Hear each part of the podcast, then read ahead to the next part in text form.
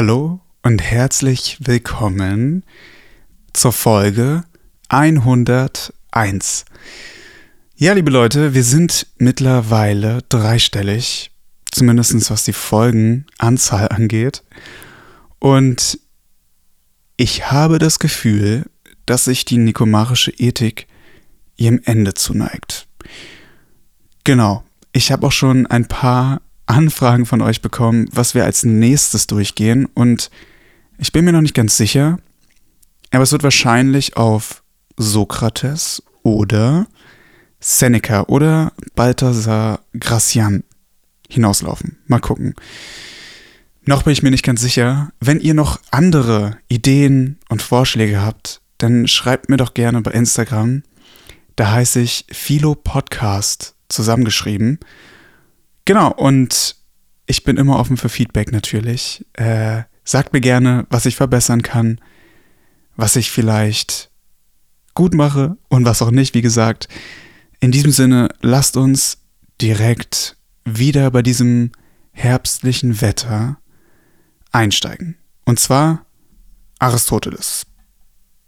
Und ich glaube, es geht noch um die Glückseligkeit, ne? An sich begehrenswert, aber sind die Tätigkeiten, bei denen man nichts weiter sucht, als die Tätigkeit selbst. Diesen Charakter scheinen einmal die tugendmäßigen Handlungen zu haben. Da es an sich begehrenswert ist, schön und tugendhaft zu handeln. So dann die Unterhaltungen, die dem Genusse dienen, da man sie nicht als Mittel zum Zweck begehrt. Man hat ja mehr Schaden als Nutzen von ihnen, indem man ihretwegen Gesundheit und Vermögen vernachlässigt. Zu solchem Zeitvertreib nimmt die Mehrheit derer, die die Welt glücklich preist, ihre Zuflucht. Darum stehen bei den Großen der Erde diejenigen, die derlei Kurzweil gut zu veranstalten wissen, in so hoher Gunst. Sie machen sich ihnen angenehm in dem, wonach ihr Sinn steht. Nun sind es aber gerade solche Dinge, die sie zu bedürfen glauben. So gewinnt es denn den Schein, als ob derartiges ein notwendiger Bestandteil der Glückseligkeit wäre, da die Machthaber ihre Mußestunden damit zu bringen. Indessen dürfte das Verhalten solcher Männer wohl nichts beweisen. Denn Tugend und Verstand, diese Quellen jeder schönen Tat, beruhen nicht auf dem Besitz der Macht. Und wenn jene Menschen, da der Geschmack für reine und edle Freude ihnen fehlt, ihre Zuflucht zu den sinnlichen Ergötzungen nehmen, so darf man darum nicht glauben, dass diese begehrenswerter sind. Glauben doch auch Kinder, das sei das Höchste, was bei ihnen was gilt. So ist es denn begreiflich, dass so wie für Kinder andere Dinge Wert haben als für Erwachsene, so auch für schlechte Menschen andere Dinge als für tugendhafte. Wie wir schon oft also wiederholt haben, wertvoll und genussreich zugleich ist das, was dem guten Manne solches ist. Nun ist aber einem jeden diejenige Tätigkeit am liebsten, die seiner eigentümlichen Beschaffenheit entspricht. Also kann das für den guten Mann nur die der tugendgemäße Tätigkeit sein. Also wenn wir das mal zusammenfassen, sagt Aristoteles, dass wenn jemand ein tugendhafter Mensch ist, dass er dann eigentlich auch nur das macht, was dieser Tugend gemäß ist, oder? Und dass ihm schlechte Menschen so genau das Gegenteil machen. Weiter geht's. Die Glückseligkeit besteht mithin nicht in den Vergnügungen, nicht in Spiel und Scherz. Es wäre ja ungereimt, wenn unsere Endbestimmung Spiel und Scherz wäre. Und wenn die Mühe und das Leid eines ganzen Lebens das bloße Spiel zum Ziele hätte. Fast alles begehren wir als Mittel, ausgenommen die Glückseligkeit, die ja Zweck ist. Nun erscheint es doch als töricht und gar zu kindisch, kindischen Spieles wegen zu arbeiten und sich anzustrengen. Dagegen der Spruch des Anarchasis, Zitat Anfang, Spielen um zu arbeiten, Zitat Ende, darf als die richtige Maxime gelten. Das Spiel ist ja eine Art Erholung. Und der Erholung bedürfen wir darum, weil wir nicht in einem Fort arbeiten können. Nun ist aber die Erholung nicht Zweck, weil sie der Tätigkeit wegen da ist. Ich würde mal sagen, hier spielt der Aristoteles tatsächlich doch schon auf den Burnout an, ne? Also das Spiel ist ja eine Art Erholung und der Erholung bedürfen wir darum, weil wir nicht in einem Fort arbeiten können. Wenn ihr mich fragt, bedeutet das im Endeffekt, dass wir nicht die ganze Zeit arbeiten können. In diesem Sinne, Leute, passt auf darauf, dass ihr euch auch erholt mit Spiel und Scherz. Weiter geht's. Auch scheint das glückselige Leben ein tugendhaftes Leben zu sein. Dieses aber ist ein Leben ernster Arbeit und nicht lustigen Spiels. Das Ernste nennen wir ja besser als das Scherzhafte und Lustige. Und die Tätigkeit des besseren Teiles und Menschen nennen wir auch immer ernster. Ich muss hier auch noch mal kurz eingrätschen. Und zwar sagt er ja, dieses aber ist ein Leben ernster Arbeit und nicht lustigen Spiels. Das ist in dem Sinne ja eine interessante Aussage, ne? Also, dass im Endeffekt die Glückseligkeit nur aus ernster Arbeit entspringt. Und mich würde mal eure Meinung da auch interessieren, weil wir uns ja in einer Gesellschaft befinden, in der diese schwere, ernste Arbeit eigentlich ja immer weiter in den Hintergrund rückt. Ne, also wir sprechen von Vier-Tage-Woche und Sabbaticals und, und, und, und. Ne? Also es geht im Endeffekt immer mehr in die Richtung, weniger zu arbeiten und mehr Freizeit zu haben. Aber wenn man das jetzt nach Aristoteles betrachtet, bringt, bringt uns das ja eher weg von der Glückseligkeit. Da ist ja die Frage, oder also ich finde diesen Gedanken so schön, was ist ernsthafte Arbeit, ne? Also ernsthafte Arbeit kann ja auch soziale Arbeit sein. Kann Arbeit sein, im Garten irgendwie eine Hecke aufzubauen oder ein Beet oder was auch immer. Aber ich finde den Gedanken schön, weil ich auch glaube, dass da viel Wahres drinsteckt. Ne? Auch weil, nehmen wir mal an, man will Klavier lernen. Meiner Meinung nach ist das auch ernste Arbeit. Sich hinzusetzen und das Klavier zu lernen, das ist nicht immer nur lustiges Spiel, es ist auch ernst. Und da steckt eben auch viel Disziplin drin. Und ich glaube, dass genau diese Dinge, ne, wie ein Instrument zu lernen, zu lesen, ernste Arbeit im Garten zu betreiben, soziale Arbeit, eben Dinge sind, die Glückseligkeit bringen. Und da muss ich Aristoteles auch zustimmen, dass meiner Meinung nach nur lustiges Spiel und Scherz, so wie er es sagt, nicht zur Glückseligkeit führen. Weiter geht's. Nun ist es aber die Tätigkeit des Besseren vorzüglicher und so denn auch seliger. Auch kann die sinnliche Lust der erste Beste genießen, der Sklave nicht minder als der ausgezeichnetste Mensch.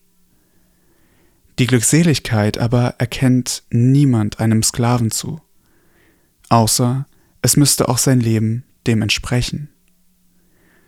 Denn die Glückseligkeit besteht nicht in einem solchen Vergnügen, sondern in den tugendgemäßen Tätigkeiten, wie wir schon früher erklärt haben. Ist aber die Glückseligkeit eine der tugendgemäße Tätigkeit, so muss dieselbe natürlich der vorzüglichsten Tugend gemäß sein. Und das ist wieder die Tugend des Besten in uns. Mag das nun der Verstand oder etwas anderes sein, was da der Natur nach als das Herrschende und Leitende auftritt und das wesentlich Gute und Göttliche zu erkennen vermag, sei es selbst auch göttlich oder das Göttlichste in uns. Immer wird seine, seine eigentümlichen Tugend gemäße Tätigkeit die vollendete Glückseligkeit sein. Also ich glaube, damit will er auch sagen, dass jeder ja unterschiedlich ist und wenn deiner Tugend nach die gemäße Tätigkeit ist, die du ausführst, dass das dich zur Glückseligkeit bringt. Gott, das hört sich abstrakt an, aber ich, ne, also, dass jeder im Endeffekt aus sich heraus die Tugend finden muss, die für ihn passt, ne, und auf dieser Basis dann eine Tätigkeit finden, die die Verbindung dazwischen schafft, ne, um, um zur Glückseligkeit zu kommen. Weiter geht's. Dass diese Tätigkeit theoretischer oder betrachtender Art ist, haben wir bereits gesagt. Man sieht aber auch, dass sowohl mit unseren früheren Ausführungen wie mit der Wahrheit übereinstimmt. Denn zunächst ist diese Tätigkeit die vornehmste. Der Verstand oder die Vernunft ist nämlich das Vornehmste in uns. Und die Objekte der Vernunft sind wieder die vornehmsten im ganzen Felde der Erkenntnis. Sodann ist sie die anhaltendste. Anhaltend, betrachten oder denken können wir leichter als irgend etwas Äußerliches anhaltend tun. Ferner geht die gemeine Meinung dahin, dass die Glückseligkeit mit Lust verpaart sein muss. Nun ist aber unter allen tugendgemäßen Tätigkeiten die der Weisheit zugewandte eingestandenermaßen die genussreichste und seligste. Und in der Tat bietet das Studium der Weisheit Genüsse von wunderbarer Reinheit und Beständigkeit. Selbstredend ist aber der Genuss noch größer, wenn man schon weiß, als wenn man erst sucht. Auch was man Selbstgenüge nennt, findet sich am meisten bei der Betrachtung. Was zum Leben erforderlich ist, dessen bedarf auch der Weise und der Gerechte und die Inhaber der anderen sittlichen Tugenden. Sind sie aber mit der gleichen ausreichend versehen, so bedarf der Gerechte noch solcher, gegen die und mit denen er gerecht handeln kann. Und das gleiche gilt von dem Mäßigen, dem Mutigen und jedem anderen. Der Weise dagegen kann, auch wenn er für sich ist, betrachten, je weiser er ist, desto mehr. Vielleicht kann er es besser, wenn er Mitarbeiter hat, aber immerhin ist er sich selbst am meisten genug. Und von ihr allein lässt sich behaupten, dass sie ihrer selbst wegen geliebt wird. Sie bietet uns ja außer dem Denken und Betrachten sonst nichts. Vom praktischen Handeln dagegen haben wir noch einen größeren und kleineren Gewinn außer der Handlung. Und die Glückseligkeit scheint in der Muße zu bestehen. Wir opfern unsere Muße, um Muße zu haben. Und wir führen Krieg, um in Frieden zu leben. Ist auch ein krasser Satz, oder? Wir führen Krieg, um im Frieden zu leben. Irgendwie. Irgendwie krass. Also ich überlege gerade, wie man wie man es interpretieren kann, aber es ist irgendwie so so gegensätzlich, ne? Also man führt Krieg, um im Frieden zu leben. Ja, krass. Weiter geht's. Die praktischen Tugenden nun äußern ihre Tätigkeit im bürgerlichen Leben oder im Kriege. Die Aktionen auf diesen Gebieten aber dürften sich mit der Muße kaum vertragen. Die kriegerische Tätigkeit schon gar nicht. Niemand will Krieg und Kriegsrüstungen des Krieges wegen. Denn man müsste als ein ganz blutdürstiger Mensch erscheinen, wenn man sich seine Freunde zu Freien macht, nur damit es Kampf und Blutvergießen gäbe.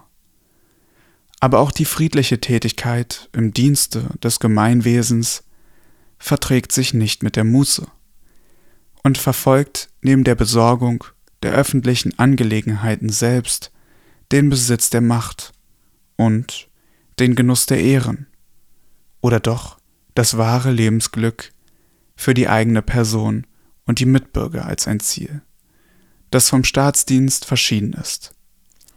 Und dass wir Menschen auch durch das Leben in der staatlichen Gemeinschaft zu erreichen suchen. Selbstverständlich als etwas von diesem Leben selbst Verschiedenes. Wenn also nun zwar unter allen tugendhaften Handlungen diejenigen, die sich um Staat und Krieg drehen, an Schönheit und Größe obenan stehen und sie gleichwohl mit der Muße unvereinbar und auf ein außer ihnen liegendes Ziel gerichtet sind und also nicht ihrer selbst wegen begehrt werden, und wenn dagegen die Tätigkeit der Vernunft, die Denkende ebenso wohl als Ernst und Würde hervorragt, als sie keinen anderen Zweck hat als sich selbst, auch eine eigentümliche Lust und Seligkeit in sich schließt, die die Tätigkeit steigert, so sieht man klar, dass in dieser Tätigkeit, soweit es Menschen möglich ist, das Selbstgenüge, die Muße, die Freiheit von Ermüdung und alles, was man sonst noch dem Glückseligen beiliegt, sich finden muss. Ey, was ein Satz. Und somit wäre dies die vollendete Glückseligkeit des Menschen. Wenn sie auch noch die volle Länge eines Lebens dauert, da nichts, was zur Glückseligkeit gehört, unvollkommen sein darf. Aber das Leben, in dem sich diese Bedingungen erfüllen, ist höher, als es dem Menschen als Menschen zukommt. Denn so kann er nicht leben, insofern er Mensch ist, sondern nur insofern er etwas Göttliches in sich hat. Fußnote.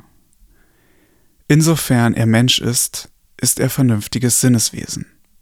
Zusammensetzung aus Leib und Seele, und dem entspricht ein Leben körperlicher und sinnlicher Empfindung und Tätigkeit. Insofern er darum dem Denken obliegt, lebt er nicht als Mensch, sondern er etwas Göttliches in sich hat, den Geist, durch den er Gott ähnlich ist. Fußnote Ende. So groß aber der Unterschied ist zwischen diesem göttlichen Selbst und dem aus Leib und Seele zusammengesetzten Menschenwesen, so groß ist auch der Unterschied zwischen der Tätigkeit, die von diesem Göttlichen ausgeht, und allem sonstigen tungemäßen Tun. Ist nun die Vernunft im Vergleich mit dem Menschlichen etwas Göttliches, so muss auch das Leben nach der Vernunft im Vergleich mit dem menschlichen Leben göttlich sein. Man darf aber nicht jener Mahnung Gehör geben, die uns anweist, unser Streben als Menschen auf Menschliches und als Sterbliche auf Sterbliches zu beschränken sondern wir sollen, soweit es möglich ist, uns bemühen, unsterblich zu sein und alles zu dem Zwecke zu tun, dem Besten, was in uns ist, nachzuleben. Denn ob auch klein an Umfang, ist es doch an Kraft und Wert, das bei weitem über alles hervorragende. Ja, man darf sagen, dieses Göttliche in uns ist unser wahres Selbst wenn anders es unser vornehmster und bester Teil ist. Mithin wäre es ungereimt, wenn einer sich nicht sein eigenes Leben wollte, sondern das eines anderen. Und was wir oben gesagt, passt auch hier. Was einem Wesen von Natur eigentümlich ist, im Unterschiede von anderen ist auch für dasselbe das Beste und Genussreichste. Also ist das Leben für den Menschen das Leben nach der Vernunft, wenn anders die Vernunft am meisten der Mensch ist. Mithin ist dieses Leben auch das glückseligste. Und damit sind wir am Ende dieser wunderbaren Folge von Philosophie zum Schlummern. Ich hoffe, euch hat es gefallen und wir hören uns nächste Woche. In diesem Sinne, bis bald.